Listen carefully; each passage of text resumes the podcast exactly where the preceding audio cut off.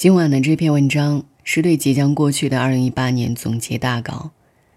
所有发生的事就像是一只蝴蝶扇动了翅膀，起初的时候没有人意识到，等到发现的时候，已经是一场巨大风暴。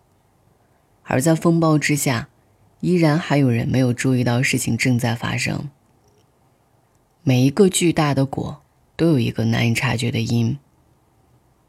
这一年我们经历的所有。其实都是理所应当，只是命运埋下的伏笔，揭开取决于时间的问题。如果提前了解你们要面对的人生，不知你们是否还会有勇气前来？你是否有勇气面对告别？你是否有勇气面对苦难？人生只能经历，无法过多选择。二零一八快要过去了。我很怀念他。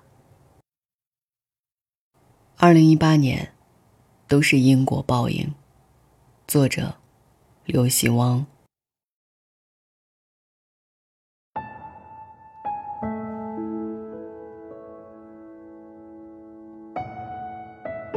在认清生活真相之后，依然热爱生活，是成长，更是勇敢。二零一八年，一眨眼就走到了尾声。这一年发生了很多很多，有收获，有失落，有振奋人心，有悲痛伤感，有豪情满怀，也曾踌躇不前。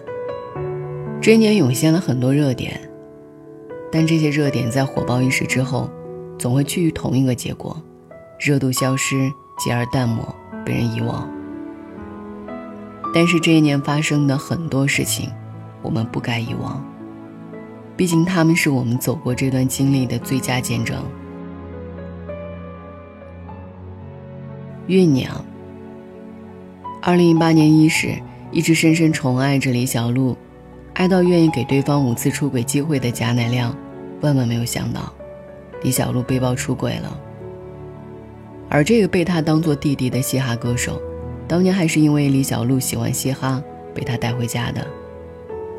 一时间，网络上到处都是贾乃亮是如何卑微的爱着李小璐，而这件事的另一个主角，称自己是万磁王的年轻人，原本是一个初一辍学、腼腆羞涩、没钱没势的地下嘻哈歌手，因为参加了一档综艺节目，命运眷顾了他，穷小子暴富，少年得志，看似顺风顺水，其实都是大不幸的标志。才华也许可以让一个人大气，修为、人品、德行，也能让一个人大落。被封杀后的他，没了演唱会，没了广告，回到东北老家，在小酒吧里献唱，有人认出了他，并在底下调侃：“今天没去做头发。”而在这个年轻人经历着人生的大起大落时，当年一手发掘了他的导师吴亦凡。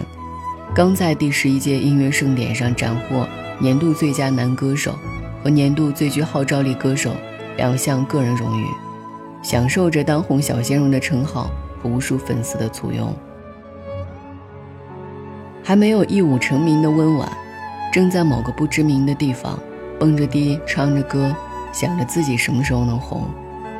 两个月后，即将会因为偶像练习生站在流量巅峰的范丞丞。蔡徐坤在为节目开播做准备。刚刚离婚的陈羽凡和胡海泉继续合体，在全国各地举办名为“二十羽泉”的二十周年巡回演唱会。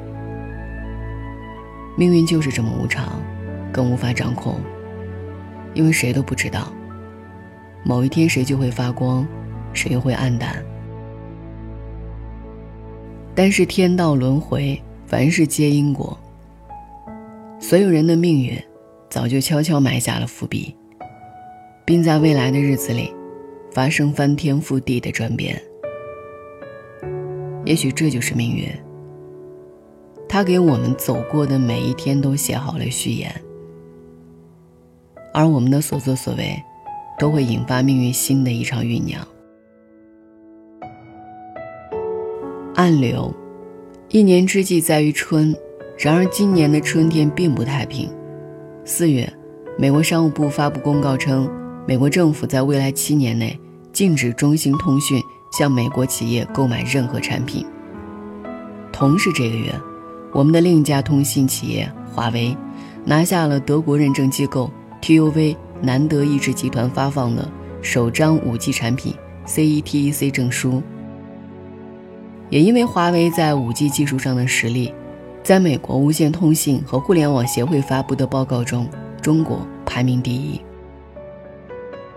这两件看似专业的新闻，并没有引起民众的广大关注，但是谁都想不到，也正是这两件没什么关联的事，却在年末时引发了所有人的爱国热情。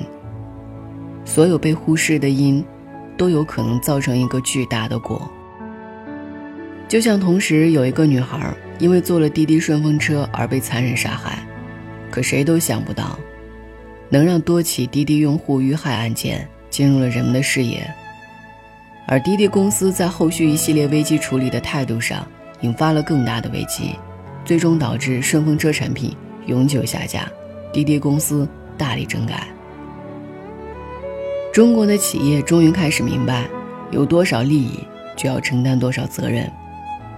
在滴滴焦头烂额的时候，一家号称十九年不撤店的老牌企业大润发，和另一家承包人们出行的新兴公司摩拜单车被收购。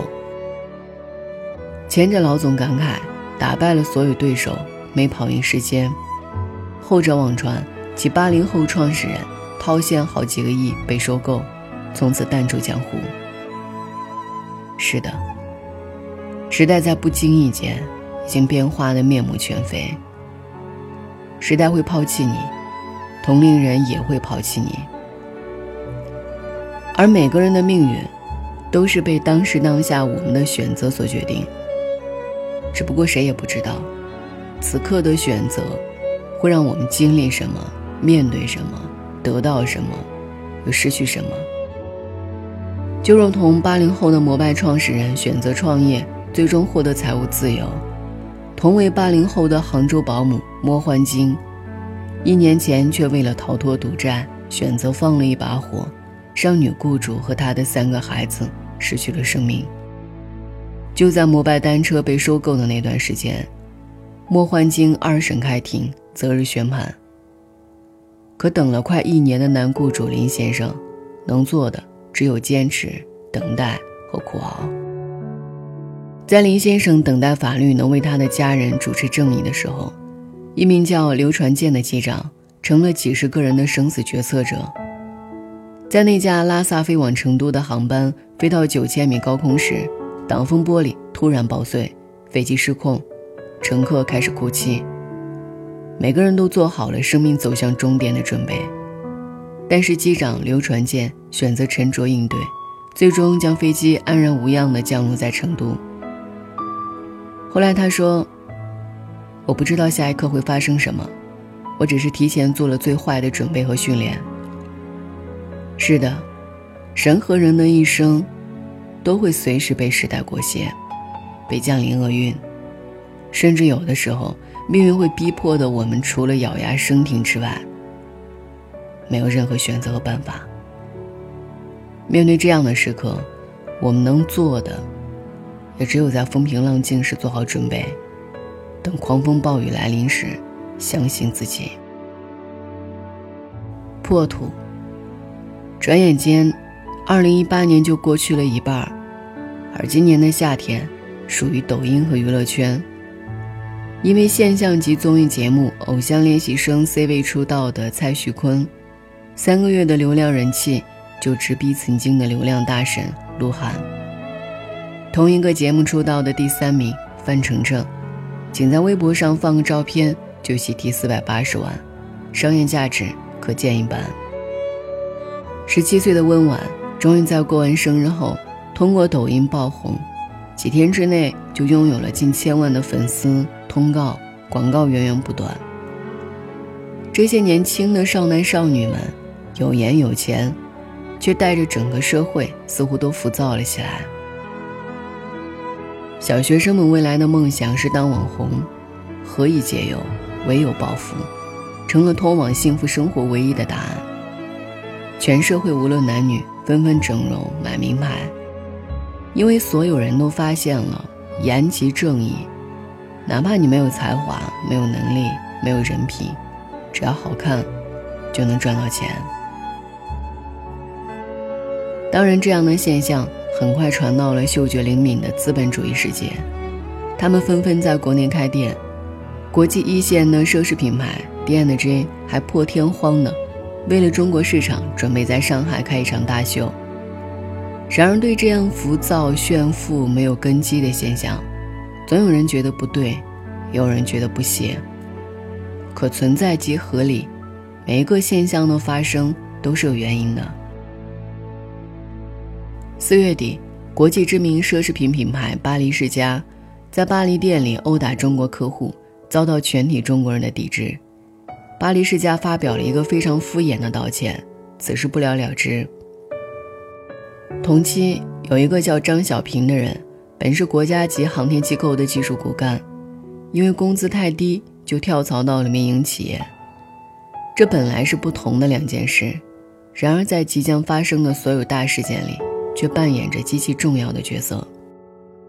愈演愈烈的娱乐化现象持续到五月底。几天就坐拥上千万粉丝的温婉，本以为自己红得名副其实，准备摩拳擦掌的进军娱乐圈、录歌、演电影。但是整容、蹦迪、辍学一系列的黑历史，让他火速被封杀，甚至破了万磁王量的最快记录。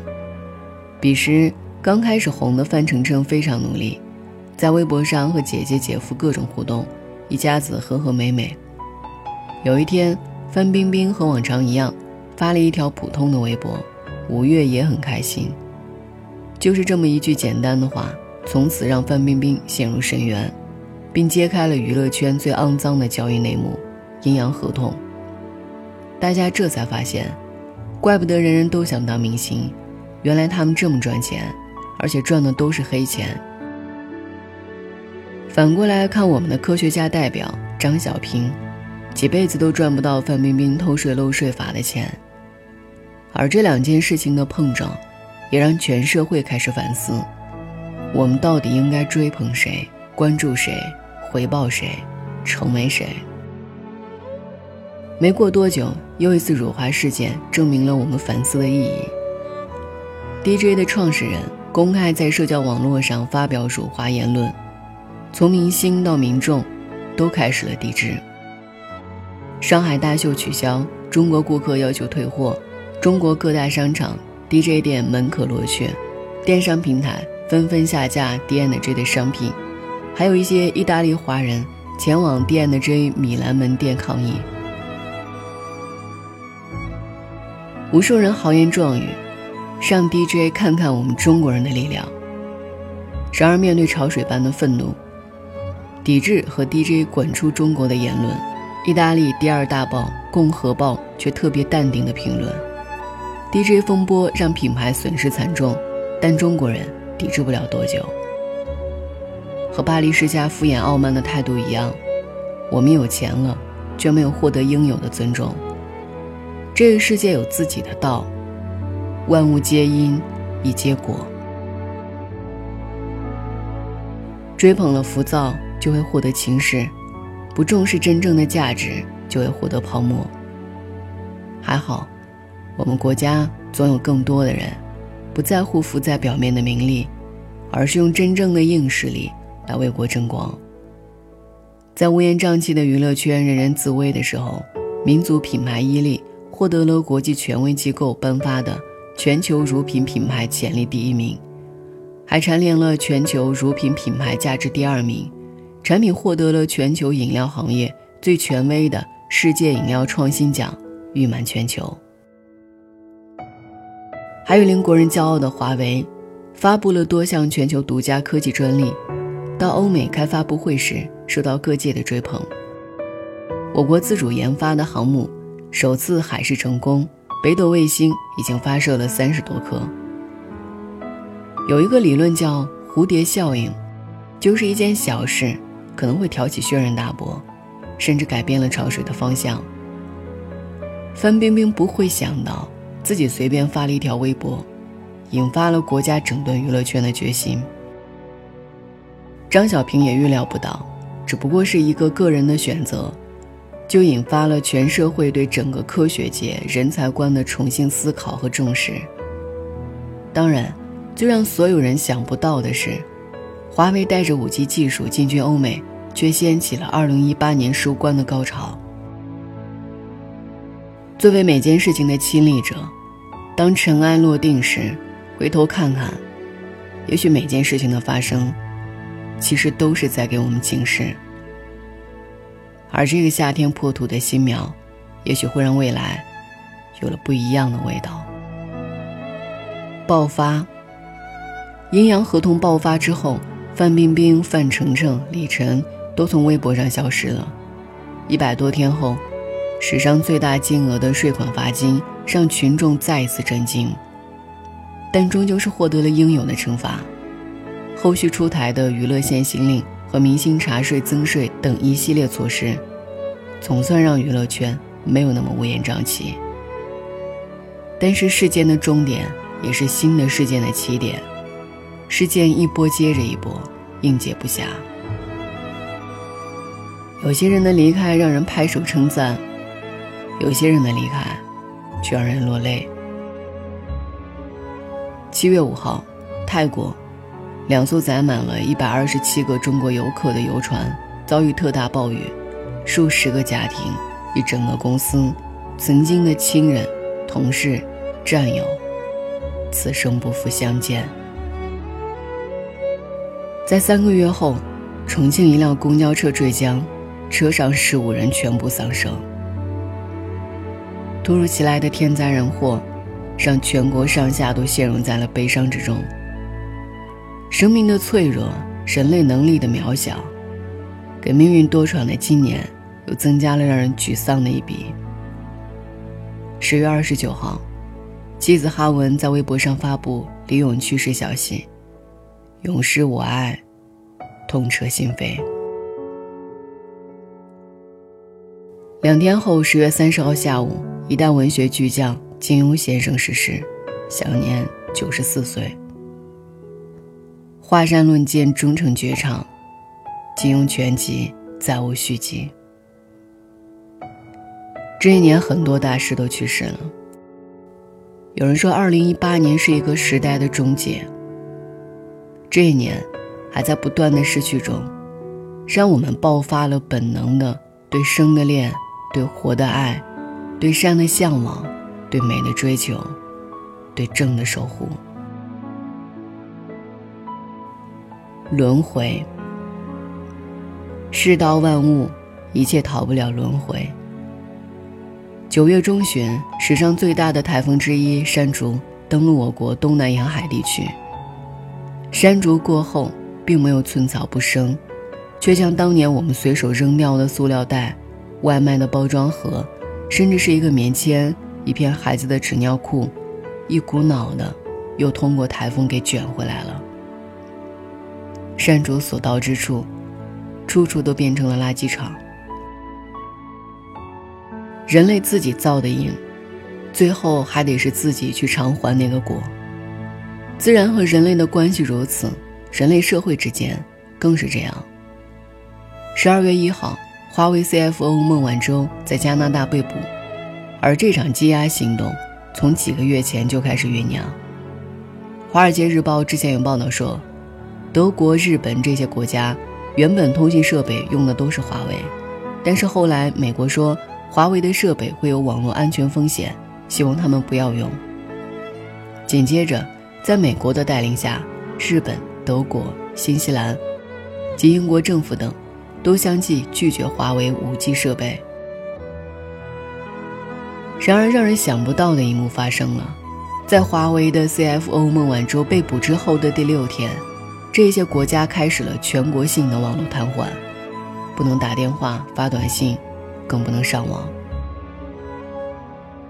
害人者必自害，这就是轮回。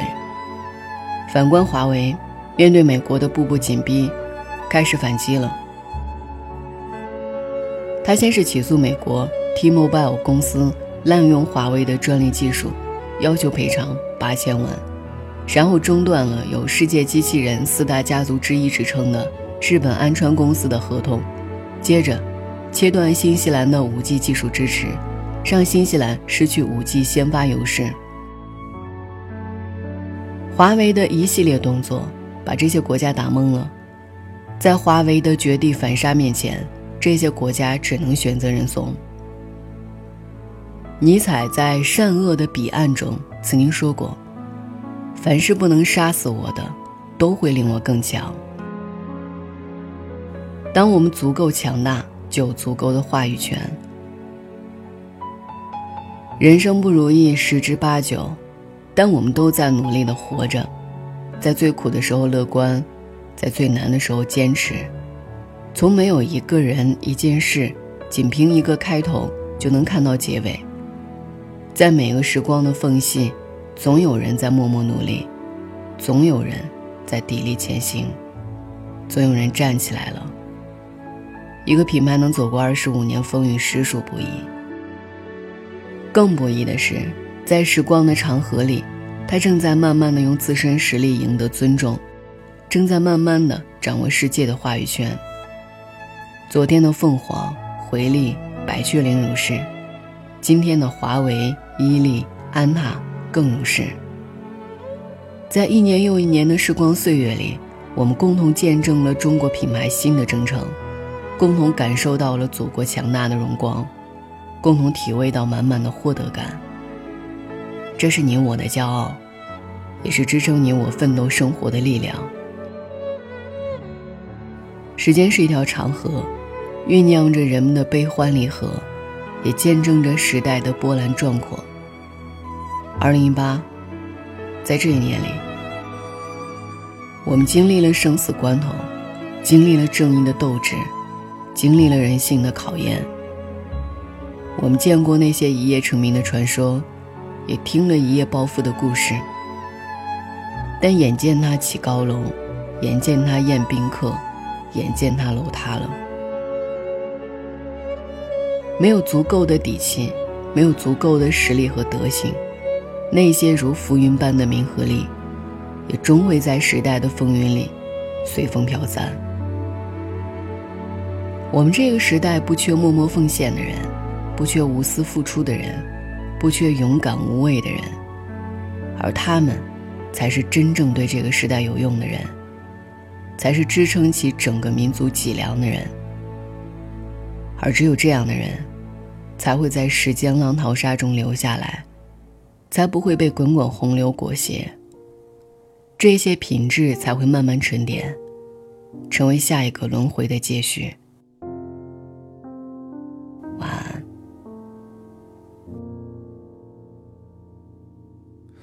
长亭外，古道边，芳草碧连。天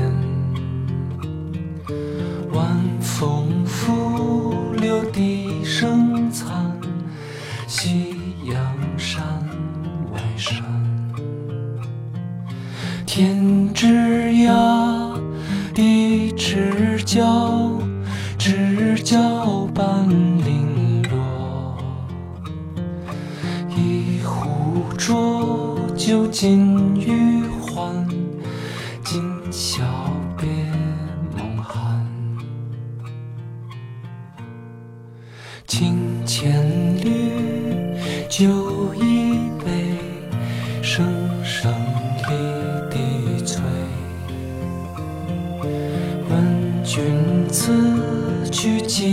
几时还？来时莫徘徊。天之涯，地之角，知交半零落。一壶浊酒尽余